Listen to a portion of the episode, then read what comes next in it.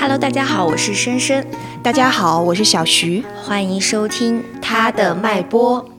今天本期节目哈，我们要来讲讲关于这种女性友谊啊和女性关系之间的一个内容。就是其实说到女性友谊，其实我们会想到一些很奇怪的用词，嗯比如说防火、防盗、防闺蜜，是的，经常听。对吧？他讲的就就是你的好朋友可能会抢走你的丈夫或者是男朋友，然后闺蜜就从一个指代最亲密的女性友人，就变成了一个污名化的词汇。而除了在这种影视剧里面，我们看到的是很两个女人或者是很多个女人为了一个男人，是的，反目成仇，反正就是世界上只有这一个男人，大家都喜欢他。对。然后也有那种一个朋友，他可能嫉妒另外一个朋友，是的，然后就开始给大家使绊子呀，然后女人是非多的这个标签就在不停的被重复，不停的被重复，然后就让大家产生了一个那样的感觉，就是似乎女人们其实不太会团结互助，嗯，大家只会那种明争暗斗。勾心斗角。对，那这个肯定它不是事实。所以本期节目呢，我和深深呢将会从自身和大家一起来探讨女人们的情感关系。对，那在开始之前，要推荐一个我们看的剧，它是它是个韩剧，没有办法，太喜欢喜欢韩国人。它叫《女王制造者》，它讲述的就是在银星集团负责这个公司战略团队的公关天才黄岛希，也就是女主一，嗯她帮助了这个历经波折的一个人权律师吴景书，也就是女主二竞选首尔市长的故事。然后呢，这个故事它比较有趣的点就是在哪里？就是我们刚刚说的黄岛希，他是这个很大的一个财阀公司的公关部门的老大嘛，是的，所以说他对很多东西的运转啊，包括去怎么去藏一些事情啊，他都很会，嗯，他领导才能很厉害。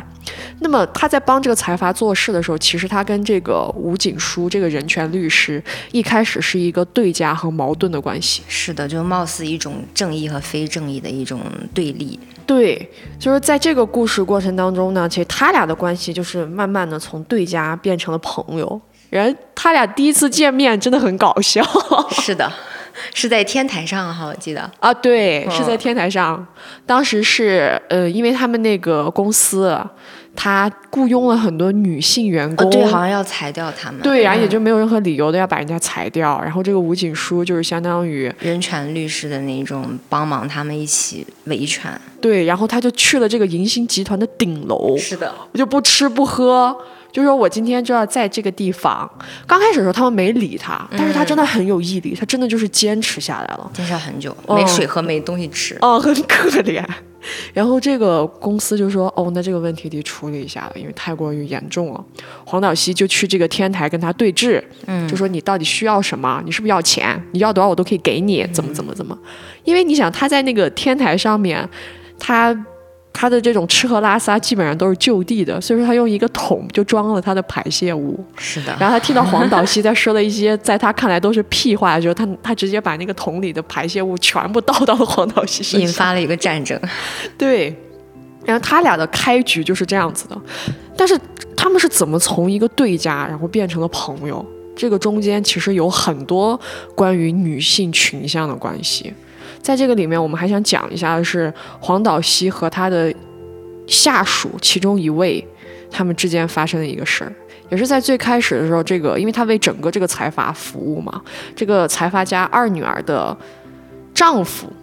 找到了他，就说被他的这个下属威胁了，说他这个下属相当于把他仙人跳了。然后其实就是自己出轨。对，但其实黄岛希呢，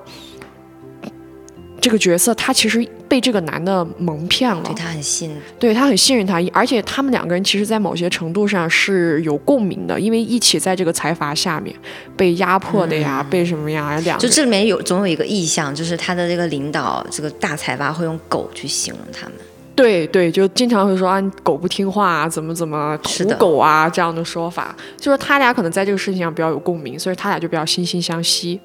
这个事情发生了之后，黄岛希都没有怀疑这个男的，就去嗯。处理了这个事情，他就找约到了他的这个下属，然后。一开始是先装作非常温柔的那种，然后后来他的这个下属真的开始讲的时候，他就转过头开始 push 他了，因为他完全相信是这个男的是被骗了，因为这个男的当时用了一个手法，就是这个女的用这个女的的手机号给他发了很多消息，嗯对，所以黄岛西就没有想那么多。但是出事儿的点也在这里，黄岛西在跟这个女的女孩聊完没有多久，出公司的时候，这个女孩从楼上给掉下来了，正好在他眼前就给死掉了。然后他死掉的时候，手上还握着一个这个东西应该叫什么？男士的袖扣，哎，袖扣，他当时就觉得这个事儿有点奇怪，然后他就这个怀疑的种子一旦种下，你知道吗？然后他的这个性格，他就一定会去追究这个事，对他就去追究这个事了，然后发现这个男的骗了他，然后这步就从他对他这个下属的愧疚就变得越来越大，因为他觉得是他自己的问题嘛。对，然后呢，他就去跟他的老大，也就是当时这个银星集团的董事长，相当于把他带进来的嘛。对，他当时他对这个董事长真的是非常的忠诚，非常的好，而且有很强烈的那种情感关系在。对，他就去找他的这个董事长，就是说他觉得要处理这个事情，他觉得这个事情不应该就这样子结束，盖过哎，盖过。但是没有想到他的上司后来就是用一种非常，那你要怎样？嗯，我一定是让他留下的。然后他当，然后他的上司发现他们两个人聊不到一起了之后，他就很难过嘛。然后他的这个难过就是，甚至就是说出现在了他开始违背他这个董事长的意愿了。是的，但是在这个地方的时候，其实这个事儿还没有特别的大，嗯，这怎么就突然变大了？他在这个地方为他们当牛做马了十年，是的，啊、外界的记者都叫这个黄岛西抽水马桶，嗯，就是他会把银星集团的脏事全部抽走。但他就是在他违背了第一次违背了他董事长的命令之后，他当天下午就坐在那里得到了一个消息，他直接被裁员了，嗯，就公司的内网直接就全部发消息把他给退了。嗯，他这个就是感受到那种，就是背他那个叛对他的那个狗的说法，就对他就是我用你，你应该感到庆幸。当你不再忠诚的时候，我可以随时丢掉你。嗯，他以前可能从来没有想过这个事情。是，然后他因为这个事情，那他就不能在这个公司待了呀，他就要走了。走的时候就碰到了他的下属二，哦，是的，这个下属二其实有点背叛他的感觉，把他出卖了，然后为了夺他的这个老大的、呃公关部门老大的位置，等于，说他走了之后，这个女孩就就是用了他的位置，而且是和就刚才说的出轨的那个他信任的那个男男的，就是进有一种这叫什么关系？情人关系。嗯嗯，然后他走的时候。黄岛西就跟他说说的类似的话，就是说你可要小心，毒蛇嗯最后是会咬到自己的尾巴的，就是这样的话。然后黄岛西就是怀着一种就是这种各种痛苦吧，他就去找到了吴景书，嗯他就说他要破坏银星集团的计划，因为当时银星集集团是打算把他的这个女婿，也就是这个男的推推向首尔市长的位置的，嗯然后就可以帮助他们更好的去发展。所以黄岛西就相当于过来使使绊子，他就找到了吴景书。然后吴景书他们两个就相当于从这个时候开始就有一点，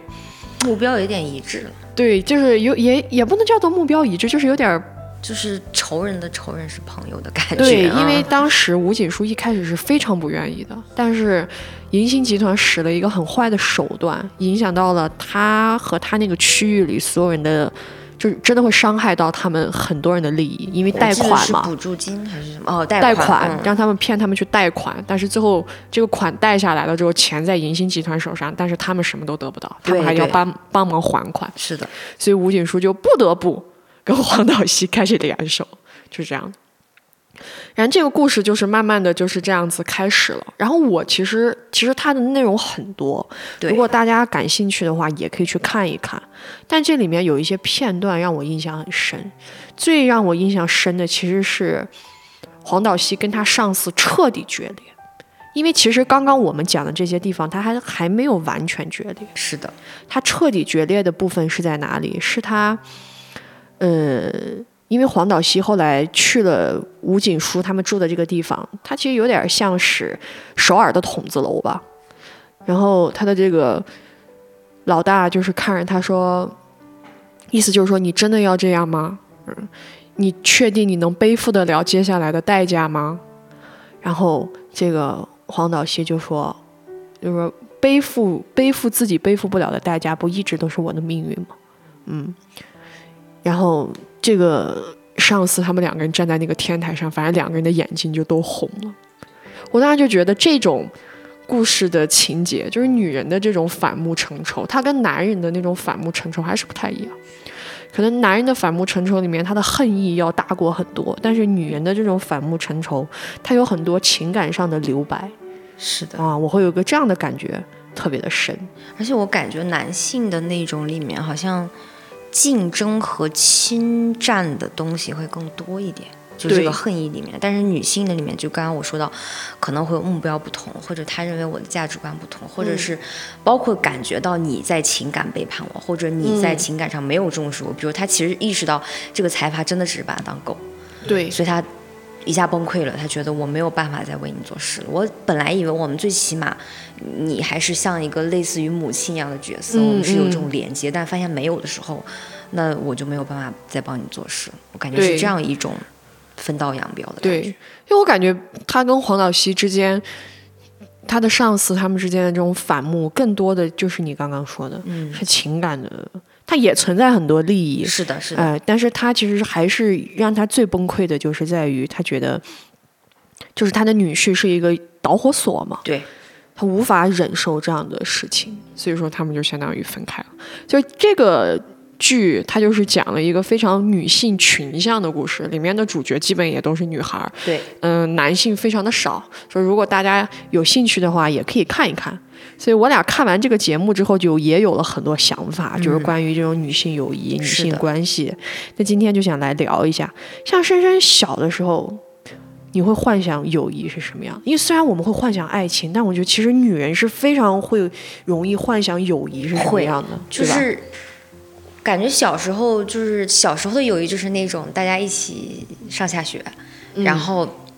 因为有小区里住在一起的，又是同班的同学，然后就大家就是放学就一起玩，玩了玩了很久才会回家，甚至写完作业还要再约着出来玩的那种。哦，所以我觉得可能很重要的一个是陪伴吧，嗯，就是呃，因为小时候时间很多。然后小孩除了写作业就想玩，然后你你不管是玩过家家还是玩各种游戏，或者是聊你最近看的一些书啊一些什么，你都希望有一个人去跟你探讨这个东西。嗯，所以我可能幻想的就是陪伴，然后这个人他是一个我我觉得其实以前会用一个词叫聊得来，但我后来觉得不一定说我们的价值观或者喜好很相近或者一样，但是这个人最起码他是一个懂得聆听的人。他会让我觉得我说的话他有在听到，他希望 get 到我的点，他希望和我的喜怒哀乐是同步的，然后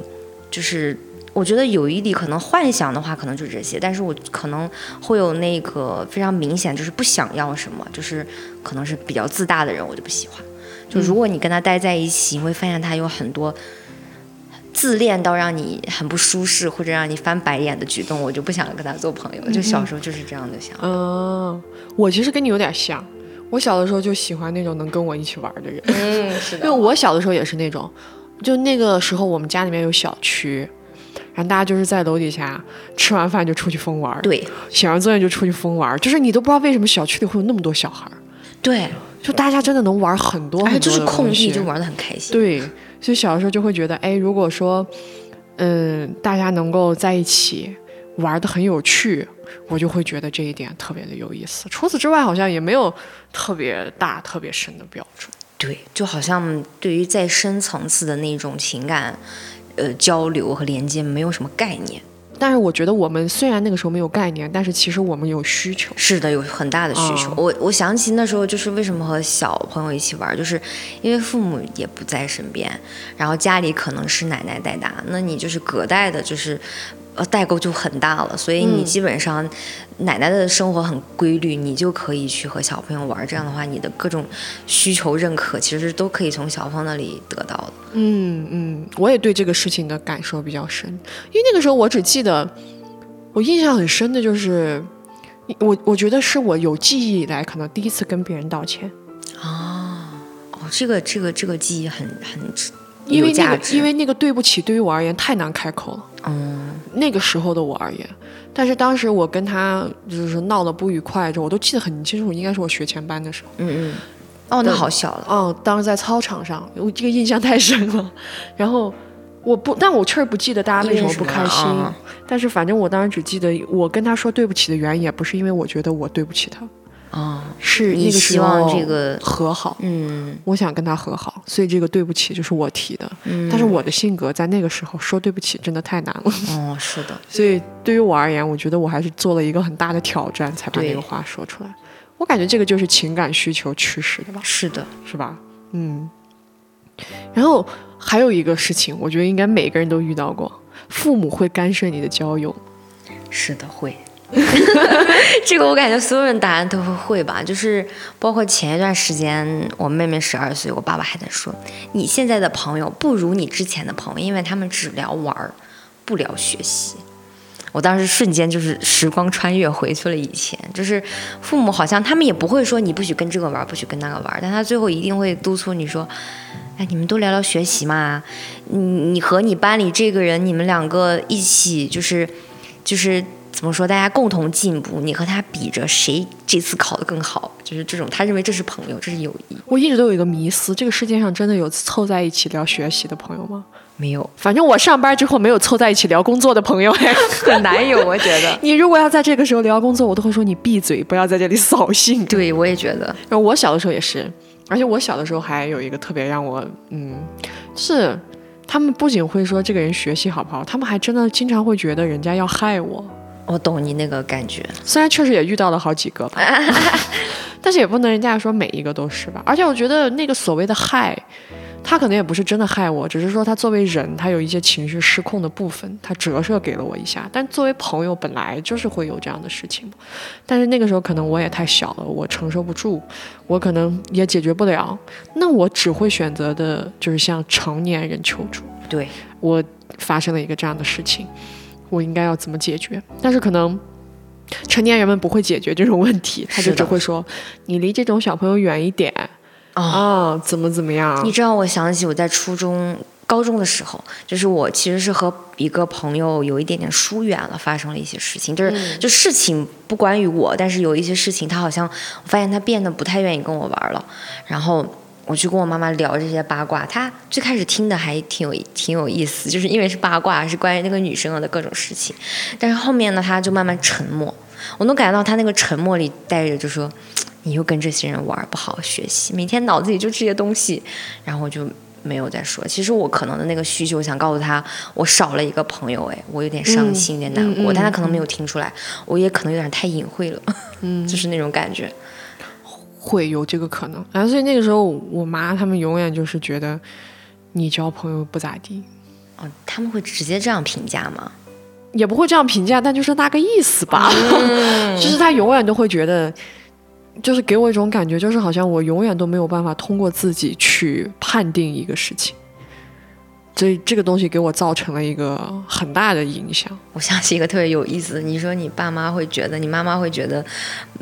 就是觉得你的朋友都不太行，就不太好。嗯但是你知道我的就是就是自从我说完，就是他们沉默，包括因为父母比较忙，我后面很少给他们讲关于我朋友的事情，然后他们就一直觉得我没有朋友。就是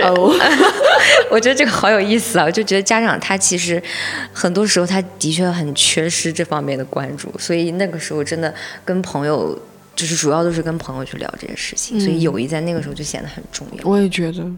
而且那个时候还会有个很尴尬的事情，就是嗯。可能我们只有我们女生会有吧，就女生是不太能够跟男生一起玩的，不能，她不让你只能追着打，啊，她只能，而且是我妈，她也不允许我跟男生一起玩，是会的，就是她会叨叨叨叨叨叨，对对对然后我就会觉得，嗯，不明白，是的，就是那样的感觉。但是你说我跟女生玩儿，就像我小的时候经历了一个，嗯。比较糟糕的事情，就是我在小的时候是会是被霸凌过的嘛。我上小学的时候，哎，那个时候真的我被霸凌的原因，纯粹就是因为我觉得我太想交朋友啊，我懂，啊、我太想交朋友了。但是，首先那个时候我在上小学，小朋友们说实话，他也没有太强烈的善恶分辨能力，嗯对，他感受到了我的这个欲望，他就捕捉到了这个欲望，他觉得有点有意思。嗯，其实他不知道他在干嘛，我真的觉得他们不知道他们在干嘛。但他潜意识的是利用这个，对，然后他就会伤害你啊，然后怎么怎么。后来就是说我其实比较严重的是，当时全班到最后都在开我的很多玩笑和霸凌我这样的一个情况，我当时就有点受不了了。然后这个事情的开头。就是因为我所谓的一个好朋友，我们之间不开心，然后这个所谓的班长相当于帮我的这个好朋友出气，呃，所以说这个事情整个到最后就一发不可收拾，他开始不可不可不受控了，我就去跟我妈妈他们聊这个事情，但是他们呢觉得就是小孩小打打小打打闹闹，根本没有什么啊，或者是怎么怎么，但是对于那个时候的我，其实已经非常焦虑了。因为我不知道该向谁去讲这个事情，我也不知道该怎么处理这个事情。然后他们的说法就是：“哎呀，你们女孩就是事情多啊，好烦啊！不要这么说。”对，他就说：“你就你们女孩就是事情多。”然后还说什么：“那你就不要理他呀。”这这句话真的是家长的万万能语录。对，然后我当时觉得，我说：“可是这个方法似乎不没有办法解决我的任何问题，所以我的那个情感需求就变得越来越强烈，越来越强烈，到最后就变成了一种乞讨。” 其实，对，其实最后真的是一个非常乞讨式的东西。就是我有一个印象很深刻，就是在高中的时候有一个很好的朋友，但是呢后面发生了一些事情，有一个男生介入，就是我们刚才说的很经典的这种故事。但是我其实想说的是，啊，这个是我一直不想承认啦，但是我不得不说。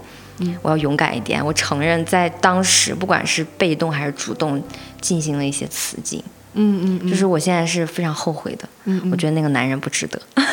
然后，但是，就是在这个相互嫉妒当中，我也能感觉到我们两个当中那种，就是你之前说的，我们都痛。嗯，就是我痛，他也痛。嗯，就是我们没有一个人是好过的。嗯。好好事都让那个男生占了，然后就是就是就是，其实这个对于我来说很难承认，因为这个东西太厌女了。嗯，我不希望我，但是我不得不承认，我们就是有这么多厌女的东西。嗯，然后虽然就是我觉得到本本人身上，我会带一点那种就是就是也不是完全和这个男生就相关。嗯，我的那种痛会觉得说，你为什么是这样对我，或者是我的。爱和我的自尊，你没有照顾到或者怎么，就类似于这种事情。但是我们并没有说开，也并没有去把它处理的更好。所以我刚才说雌竞那个东西，就是就是会有那种尖锐的东西刺对方，而不是说就是仅仅是自己忍下就好。当然了，高中的时候也做做不了什么多狠的事情，但是对于我来说，那个厌女的那种羞耻感，是我很很不喜欢的。所以我就很难承认，但是也是我非常后悔的一个事情。我觉得虽然后面发生一些事情，然后我觉得我们其实不太是一路人了，嗯，但是我那个时候觉得我们的那种冲突和对对方的伤害是完全没有必要发生的。嗯，明白。所以说，其实这个事不是说因为这个男生，只是说一种，哎呀，就其实还是回到。你不爱我，对。你对我的情感支持不够，你没有关注我的自尊是怎么变化，或者就这种事情，其实就是这方面的东西。我其实有一个，你这么一说，我有个很类似的事情，是我在高中的时候，因为我高中上艺校，我有一个跟我关系本来还不错的朋友，但是这个艺校我们结束的时候，他就是会有这个表演嘛，表演就会选主持人啊，那跳舞的时候就会有一些所谓的 C 位啊等等之类的。我也不知道是不是因为我确实有点天赋，反正就是我都选上。哦，啊，有朋友嫉妒你啊？我的朋友还，其实我觉得人家没做错，他很直接的表达了他的想法。哦，就是他的心情。对，虽然说他是用非常激烈的方式，但是那个时候对于我而言，不知道怎么，我太弱了，我确实处理不来这个事儿。而且我当时的第一反应就是，其实我很崩溃，我没有想到他居然会这样想我。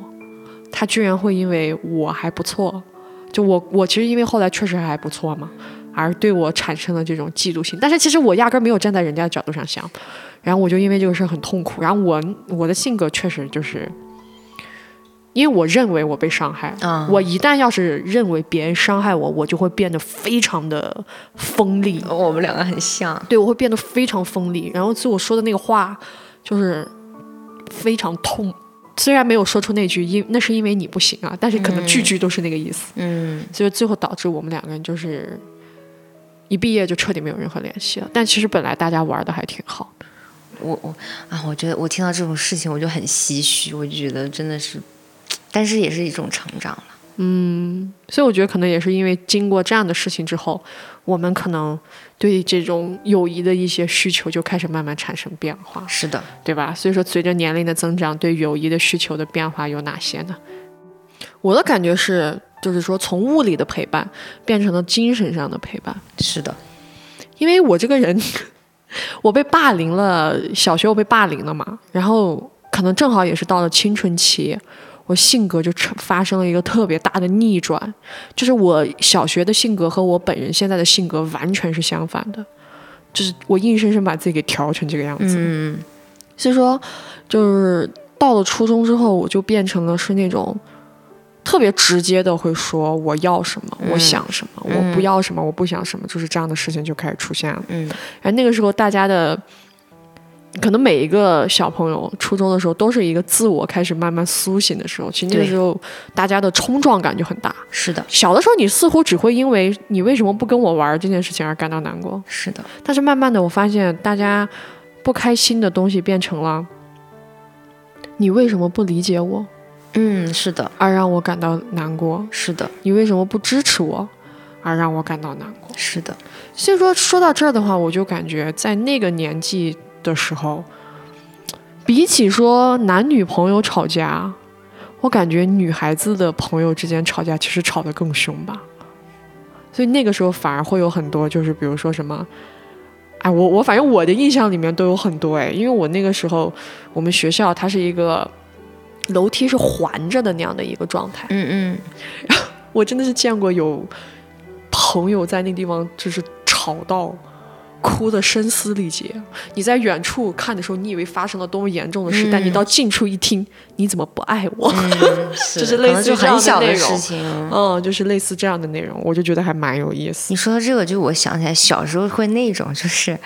其实我觉得会有点类似，但小时候的表现形式是：为什么你不理我了？你不跟我玩儿，我不喜欢你了。就是这种感觉，是这种受伤。但是我觉得他和长大有一丝相似，就是他也会带一点这种，就说你不理解我了，你是不是不爱我了？你是不是不想跟我做朋友？或者是你是不是不喜欢我了？特别是我这种从小讨好性人格，我就会觉得。一旦对感感知到对方不喜欢我的那一部分，我就特别害怕。就是，然后你就会想去讨好，你觉得，哎呀，都是朋友嘛，没关系啦，那我就退一步喽。但是再往后慢慢也发现，其实，在朋友关系里面，需求最大的其实就是爱和支持。这个爱和支持其实是可以不用任何的附加条件，就是必须你要完全理解我。这个对于人类来说也不太可能。是、啊，但是我觉得只要有那份爱和支持的话，就比如说咱们两个有时候聊一些事情，肯定会有意见相左的时候，或者是嗯，甚至说着说就吵起来的感觉。但是最终我们的目标是希望，哎，你站在我的角度多想一想，我也站在你的角度多想一想我感觉这个是到长大以后需要的更多的地方。嗯嗯，而且之前有看过一个这样的结论，就是说为什么男性之间的关系似乎要更稳固，嗯。而女生之间就会这种争吵会比较多。说实话，这也是我的一个迷思，一觉得直我觉在后面。得他们的这个稳固好像有一点滤镜的感觉，就是嗯也没有那么稳固吧，因为你想他们本身是一种竞争关系是很强烈的，所以有的时候他们的那种团结会让我感觉到是就是只要他们目目前及时的利益或者目标是相同的，对他们就会非常团结。但是这中间又会有一些竞争关系是不可言说的。其实可能在女性当中，我觉得反而还没有那么的明显。我看了一个解答，我就迷思了很久之后，我看到一个很完美的解答。他说，因为男性之间大家都是朋友啊，嗯，只要你有这个利益的牵绊，只要为了保这个利益，我们所有人都可以很稳固。他说，但是女人不一样，女人她要的是一个很真的东西。你一旦要是说你有了这种情感的需求、精神上面的支持的时候，就是我们刚刚说的，每个人他都有一个自我，自我和自我之间一定会有碰撞。所以这样的一个原因，所以才会导致让大家看起来觉得你们女人事好多呀，七嘴八舌，总是吵。对、嗯，对，就是这样的一个感觉。但是其实这个事儿也凸显出来一个东西，嗯，就是好像女孩儿，我觉得她可能是个反作用，但就变成了正向的引导，嗯，就是她在压迫你的自我。哦，但是导致女性好像在初中，尤其是青春期，一旦开始，再加上可能我们女性因为青春期会来月经，对，她的身体有一个非常大的变化，是的，她会强迫你去认识自我，对对是的，然后自我的认知，它就会跟周围的影响一对定是是，要有关系。所以好像女孩很小的时候，天生的。她就会比较想去了解自己的自我是什么，情感需求是什么，和朋友之间就会也会有这种相处啊，或者等等之类的。然后，但是男孩儿他的生活状态就是他好像不需要这些，就是我感觉，在我的高中的时候，我感觉我们班的男生会有一点，只要你今天和可以和我一起骂这个女生，骂这个班主任，咱俩就是好哥们儿，就那种感觉。但是他们会轻易的就后面就是，哎呀。我们都喜欢这个女生，那我们就就直接也也，其实就是好像就是就是，其实他们是若即若离的，你知道吗？就是因为正好这个朋友关系没有那么稳固，所以当他们变换到对立或者是呃竞争关系的，反而没有那么违和，就是随意啊。我们今天可以聊这个事情，呃，就是或者是我们的政见有所相似，那我们就是很好的朋友。但到明天我们的利益发生冲突的时候，我们可以瞬间变到一种战斗状态，没有关系，因为本身我们的朋友关系就没有那么稳固，就是他就不真，就是引号没有那么真。对，而且你仔细观回想一下你的学校生活，男生真的有很多东西消耗他们精力和转移他们的注意力啊。是的，有足球场，是的，有篮球场，是的，有排球场，是的，我们有什么？是的 我，们女孩儿，那那有人可能会说，那也没有不让你们学呀，也没有人教我呀，真的是。对呀、而且你你就像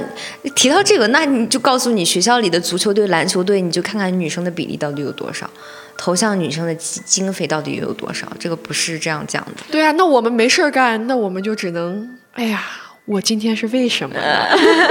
他为什么要跟我说这句话呢？我们就只能做做这个。而且刚刚深深讲的那个男性之间的这个友谊关系。啊！我昨天晚上才看了《芭比》，嗯，我一直都没看，我昨天晚上才看了。我觉得可以讲一下，就那个《芭比》里面的肯闷，肯闷，在那地方 play guitar，对对对，然后他们 play guitar，然后就是搞了一下这个女性之间啊，就是这样的一个挑衅的事情，就是可能这个芭比一会去啃二这里怎么怎么，就是乱搭配，然后啃闷就有点受不了了。嗯是的，然后他们是他们就发起了一场所谓的战争，是吧？然后就是有厉害一个厉害的肯和另外一个比较厉害的肯就打起来了。我觉得这个事情就还蛮蛮有刚刚就他深深说的这个概念。又又又很诙谐，你知道把它把它演绎的，但是又真的很到达那个真相，所以其实就这个电影会让我就是很就是有时候引号的感谢父权制，你竟然。让全世界的女人对很多事情都这么有共感，我就觉得你哦好厉害。对，就是明明文化有不同，但是你说这个事情，我感觉你放放放之五湖四海的女性听，她们都遇到过，都立刻能 get 到你想说的。对它很很有意思，很有指向性，那个非常有趣。而且我之前跟深深还聊过一个问题，我会聊这个问题的原因是因为我看了，嗯，这个问题叫做：如果你喜欢的人喜欢你的朋友，是的，你会怎么做？我之所以会问这个问题的原因，是因为我的 idol 被问到了这个问题。啊，他怎么回答？他是男生嘛，他的回答就是他不会放弃，啊，就是还是要去追求，他会跟他的这个朋友一起去公平竞争。对，就是打引号哈，但是不知道应该用什么词，啊就是一起去追求这个女孩。如果这个女孩最后选择谁，那就认。对，然后我就发现我不会，嗯，我遇到这个问题，我的第一反应就是我有这么喜欢这个人吗？对，这个我要考虑清楚。哦，因为我因为我会觉得这个事情无论如何，它都会影响到我和我朋友之间是的一定会的。我不想因为这个事情让我和我的朋友就受伤或者怎么样，而且我真的会想说，我们就不能都不跟他在一起吗？嗯，就是会有一样，如果他真的很喜欢，我觉得我会退让，而且我觉得。这里面有一个有意思点，就是男性面对这样的问题的时候，他他最后就说没关系，我们最后谁追到都可以哈。他最后的这一个点是说。没关系，一个女人而已嘛，一个女朋友而已嘛。但是我们女性要的是我的这份爱，我想要这份爱，所以有的时候会就是可能带点恋爱脑的感觉，会给这个东西加很多的滤镜，嗯嗯觉得说我的这份爱要怎么办？但其实我觉得你那个就给了一个很好的解答，就是我认为首先要关注是友谊的爱。特别是和同性之间的友谊的爱，这个爱会更加的，首先就更加真切。第二就是我我也会是这种想法，就是这个人值得是什么样的男人值得让我和我的闺蜜就是进行这样一个或多或少都要有伤害的事情。对我会觉得，那要不然我就主动下头，或者是我真的去分辨清楚，我真的有必要去追求他吗？我觉得这个是一个大大的问号。所以这个题本身就是个伪命题，没有你你如果前面非要加一句这个男的就是你的今生挚爱。命中注定，但是谁又知道呢？我所以这个命题真的是很、很奇怪。对，所以我而且我在看他的那个电台，他在回答这个问题的时候，我一下子就感觉到男性和女性特别不一样的地方。嗯，就是女性友谊，大家是我们会共同承担痛苦，是的，就不一定说这个痛苦是我的，对但是我会承担你的痛苦，对，就是有一个这样的事情大。家一定都会痛。哦，但是好像我觉得男性友谊它是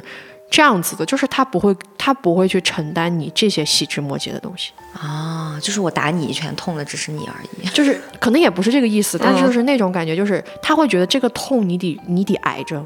哦，就是那也没办法。对，那也没办法，你得挨着呀。哦，这个逻辑可能就是那那那这个事情就是他们会觉得这个很公平啊，嗯我也没有让你退啊，嗯，那你也不应该让我退啊。嗯但如果说他最后选择了你，那我觉得这个就我挨着；如果选择了我，那这个就你挨着。啊你的这个挨着，我不见得会去帮你。嗯。因为说到这儿，我就突然想起来我们前段时间看的那个日韩剧，嗯。就是他们兄弟，就是他们关系很好的朋友，对。然后他喜欢的那个女孩跟他这个朋友交往了很多啊年，是的，后来分手，但又和好了。嗯。然后在第二次和好的时候，他的这个朋友才知道，原来他也一直喜欢那个女孩。嗯。然后他们就这个事情其实就非常的尴尬嘛，因为对于那个男孩而言，真的是他最好的朋友和他最爱的爱人。嗯他是怎么处理这个事儿的？就是他去了这个男孩家，这个男孩就他这个朋友正好发烧了。这个男主呢，就坐在沙发上陪了他那个朋友一晚上。就是对于他们而言，就是男人在面对这种事情的时候，你他不太会像那样去处理。像如果是我或，者他有点不知道该怎么对他不知道他不知道，就是因为在他们眼里，这个东西是你自己的，对，只是说他作为一个正常的人，嗯。他会觉得我给你带来了一定的伤害，嗯。但是我确实不知道怎么办，我也没有那个勇气直面说，来，我们来聊聊这个事情吧。对，如果要是女孩的话，她会说，我们来聊聊这个事情，因为女孩的社交文化里是有这个空间的。对，或许他们的那种道德压力也会小一些。对女生，反正我身边，包括我自己，有很大的道德压力。我会觉得，我不想伤害我的朋友。嗯，如果因为我，我一直觉得友谊是我排在第一的。如果我因为这一点点事情伤害我的朋友，我会首先我自己心里这关我可能就过不去，嗯很大很大的道德压力。对，而且我有的时候会有一个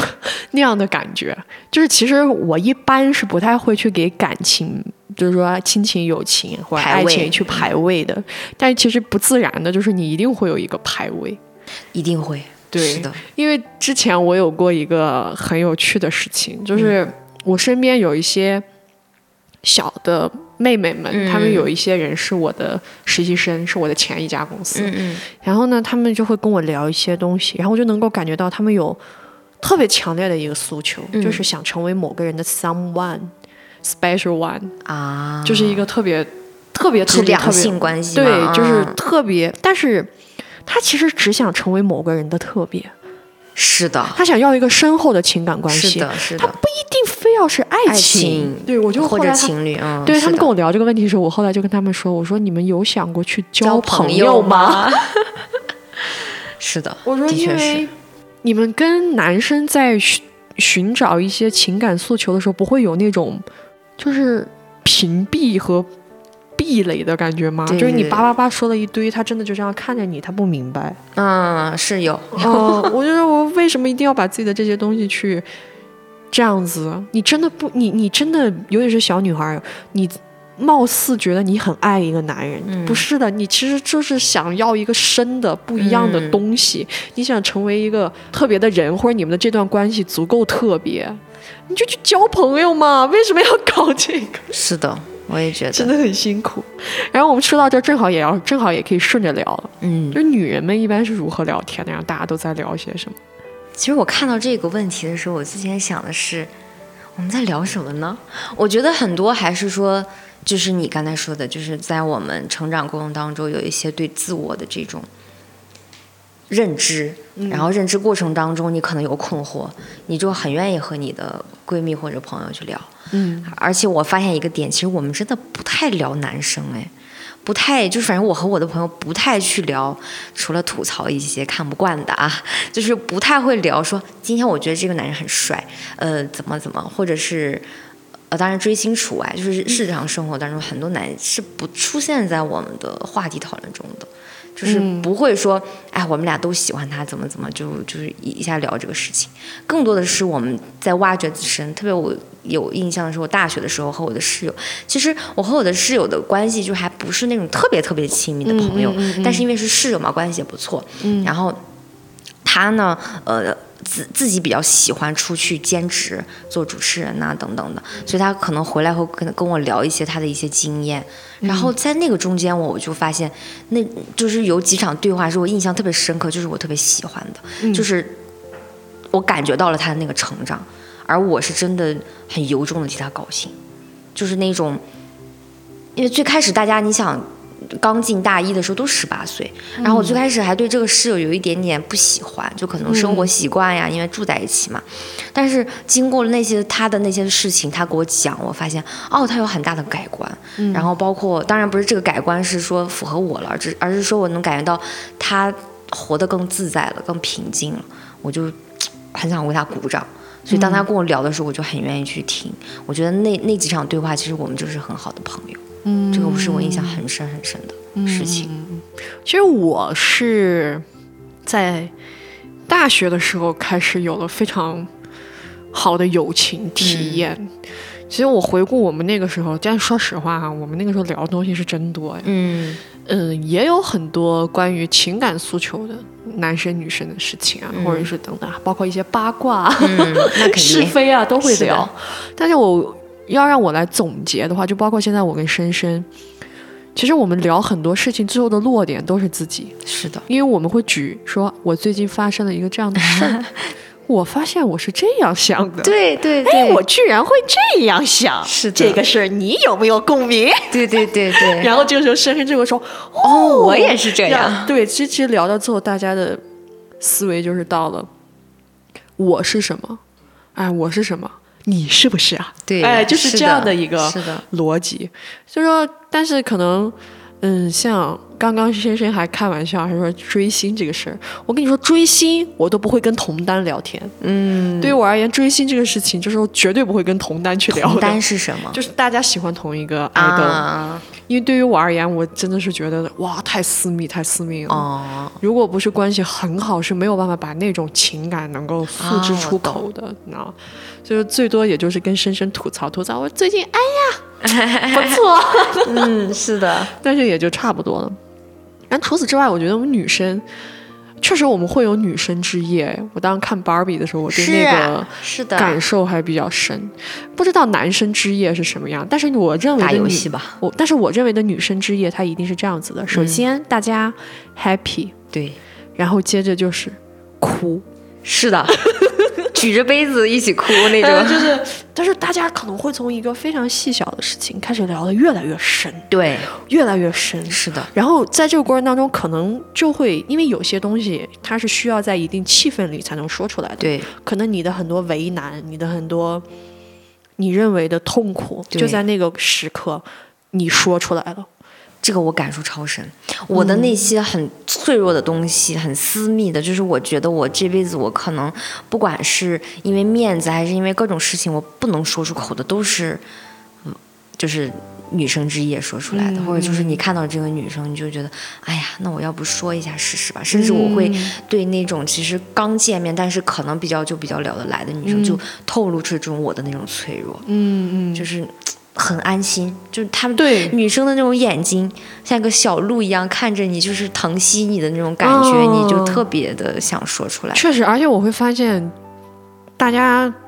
我到现在还没见过说是朋友之间无法接住我的某一个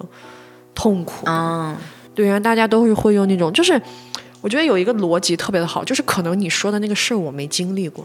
哦，是，我确实是没经历就过，的确没办法感同身受。但是我知道痛苦是什么。对，是的，所以说我看到你，我的感觉就是哦，原来你是痛苦的，那我就觉得可以理解你，因为你很痛苦啊。对，所以大家就是在这样的一个过程当中，最后就是啊，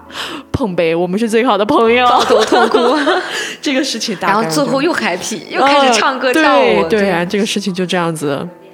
就这样子特别开心的过去了。对，你记得之前有一次我们还自己在那里列举每一个人的优点、缺点，哦，对。就聊的也很开心，对对对，笑死。但是我觉得，我再想想，我谈恋爱的过程当中，我跟男人有，嗯，我没太聊过这样的话题。这就是就是跟男男男生谈恋爱就是会有这样的问题，你就会发现有个弊。嗯，穿不过去，就是嗯进不到他们心里。你就他听着他，他说啊，宝宝难受了，来抱一抱，这种感觉，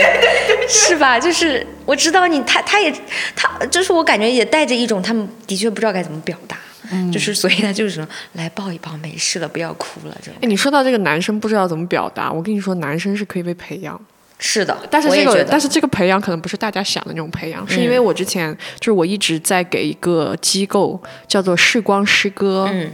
投这个钱。他们那个机构就是他是那样，他是会去这种大山里教小朋友写诗。嗯然后那个时候他们有一句话让我印象特别深，就是说会写诗的孩子不会砸玻璃。嗯我就觉得这个东西太重要了，所以说就参与了这个事情。嗯然后他，我记得应该是他刚刚开始的时候，他有一个这样的报告给我说的是这样的，他说，嗯、在没写诗之前，嗯。男性对情感的表达和回应，包括清晰的讲出自己的诉求，整个是低于女性的，啊，有这样的研究，对，低于女孩子。但在经过一定的学习之后，大家就差不多了。是的，是的，啊，而我看了很多那种小朋友写的诗，我就感觉，就是很多男孩儿，因为你知道，在那种山区里面的孩子，他有一个属于他自己的痛苦和焦虑。对对，一般这种孩子，他的东西就非常内化又，不在身边，对他的那种焦虑感和痛苦感是很容易激发出暴力事件的，尤其是男孩儿之间。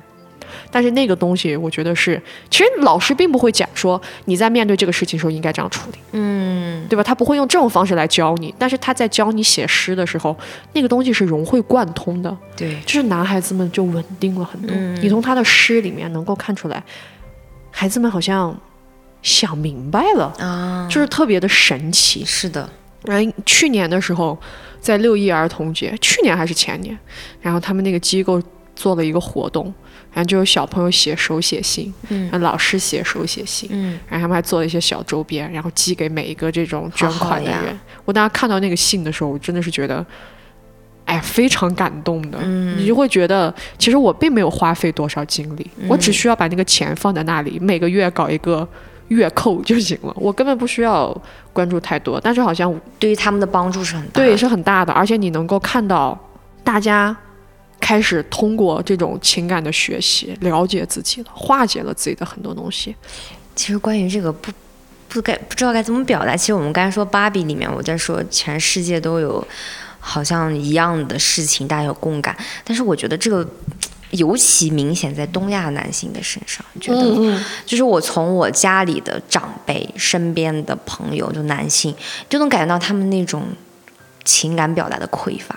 嗯。他明明是那么的脆弱，但他说出的话全是攻击性的，嗯嗯。然后让人摸不清他的诉求到底是什么。哦，我记得你那天说那个话说的很好，就是爸爸，你根本都不知道你到底是愤怒还是难过，就是他会分不清楚，然后他，但是他表达的是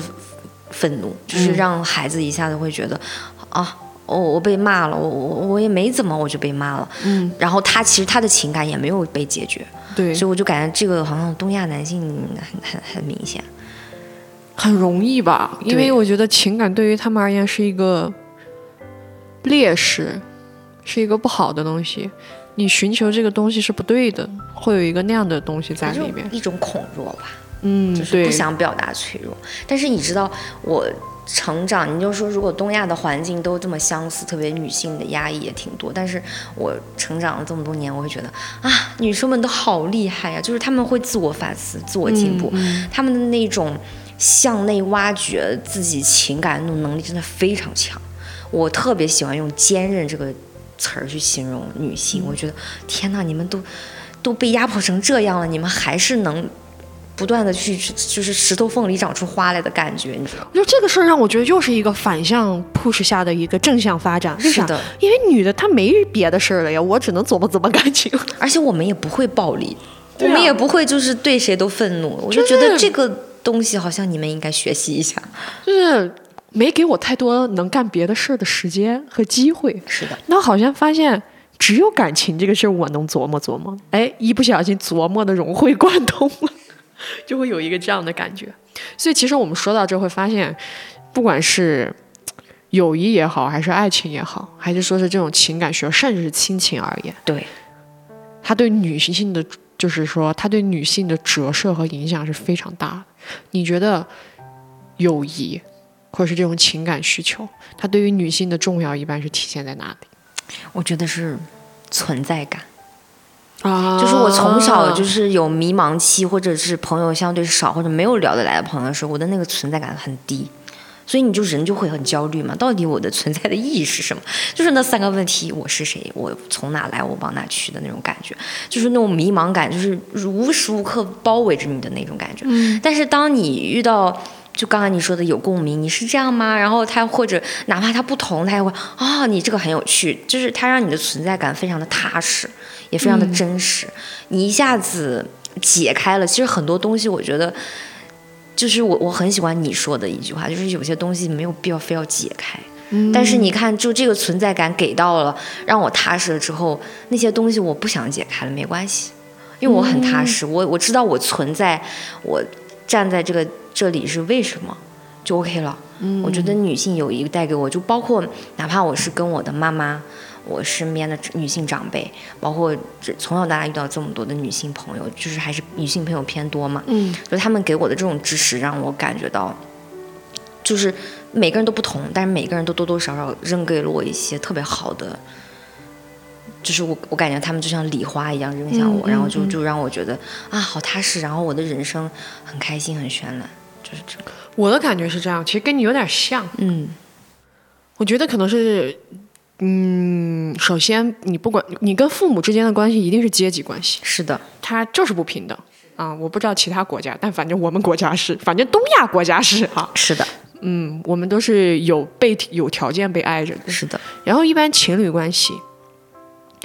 嗯，像异性恋的话，男女，嗯，它又是一个阶级固化 啊，崩溃啊，就是 push 狠狠的。然后如果要是说，嗯，相对而言比较平等的爱情关系，但是爱情这个东西它本身是一个非常强的能量体，对，它会把你的优势、缺点，还有很多东西放到最大，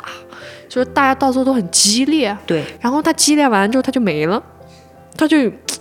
好像也不太适合长期发展，你很难用爱情做研究，是的，就是这样的一个感觉。对，但是友情不一样，是的。友，情好像它，我说的是真正的友情哈，嗯嗯嗯，它天然的就是平等。的，它天然的就是那个距离就刚刚好，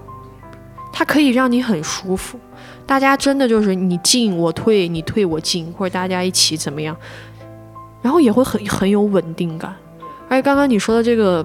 存在感，我觉得它特别重要的就是，就是朋友的那种感情，它真的是能够让人保持在一个非常真正的理智和客观的情况下。对，那个意思是什么？就是比如说，当你有痛苦的时候，我是真的可以站在这个地方，告诉你没关系，这个事情应该怎么怎么去处理。但是父母的话，他可能会加很多别的东西在里面；情侣的话，他可能从你说你难受的时候，他就被你已经带着跑了，他就会想说，是不是因你为什么难受？你跟我在一起，你还要难受，你还要怎么 的？他可能就会有这种逻辑。但是我朋友就是很天然的，是一种我在这里，你说就行，没有关系，就是一个那样子的距离感刚刚好。刚刚而且我觉得，他稳定的是那种，首先刚才你说的跟父母的关系，我很同意，就是它也会存在，你会发现父母的爱对你是有条件的。那情侣当中，我觉得情侣当中有一种，也不知道是社会建构的，还是我们大家都这样，就是会有一种焦灼感，就是啊，你有一天就会就不爱我了，哦你就不在了。可是朋友给你的感觉，你永远在。对，就是我们都知道啊，人不可能一辈子啊，或者是所谓的那种，但是你那个安心感是它都在的。嗯，而且你会觉得这个东西努力努力是可以维持。的，是的，但是爱情就大家老说，哎呀，感情没了就是没了，然后你就会觉得，哦，那我应该怎么办？我应该怎么处理？是的，那我就在最开始不要付出太多。对，是的，对，大家就会有这种思路在，所以我会感觉到友情给了我们一个非常好、非常好的空间和位置，给女性一个非常好的力量感，非常好的让大家可以互相认可啊，互相去支持对方的东西。是的，因为我们今天这期节目，其实在聊之前，我还在跟深深说，就像我们今天的标题一样，我们的标题叫做“我们针锋相对，我们同甘共苦”，就是所有的关系它一定都有好有坏，对，但是对于女性关系而言，女性友谊而言，大家似乎只喜欢看它坏的一面，而不去看它比较好的一面。那么这期节目，我们就是想说，从我们自己的一些友谊关系出发，然后来和大家聊一聊我们自己的这种交朋友的感受啊，和我们的一些需求。就是说，这期节目其实录到这里也已经差不多了。如果说，如果大家有一些自己友谊上的小故事啊，或者是感兴趣的东西啊，也可以留在评论区跟我们一起讨论讨论。那今天这期节目我们就到这里啦，我们下期再见吧，拜拜，拜拜。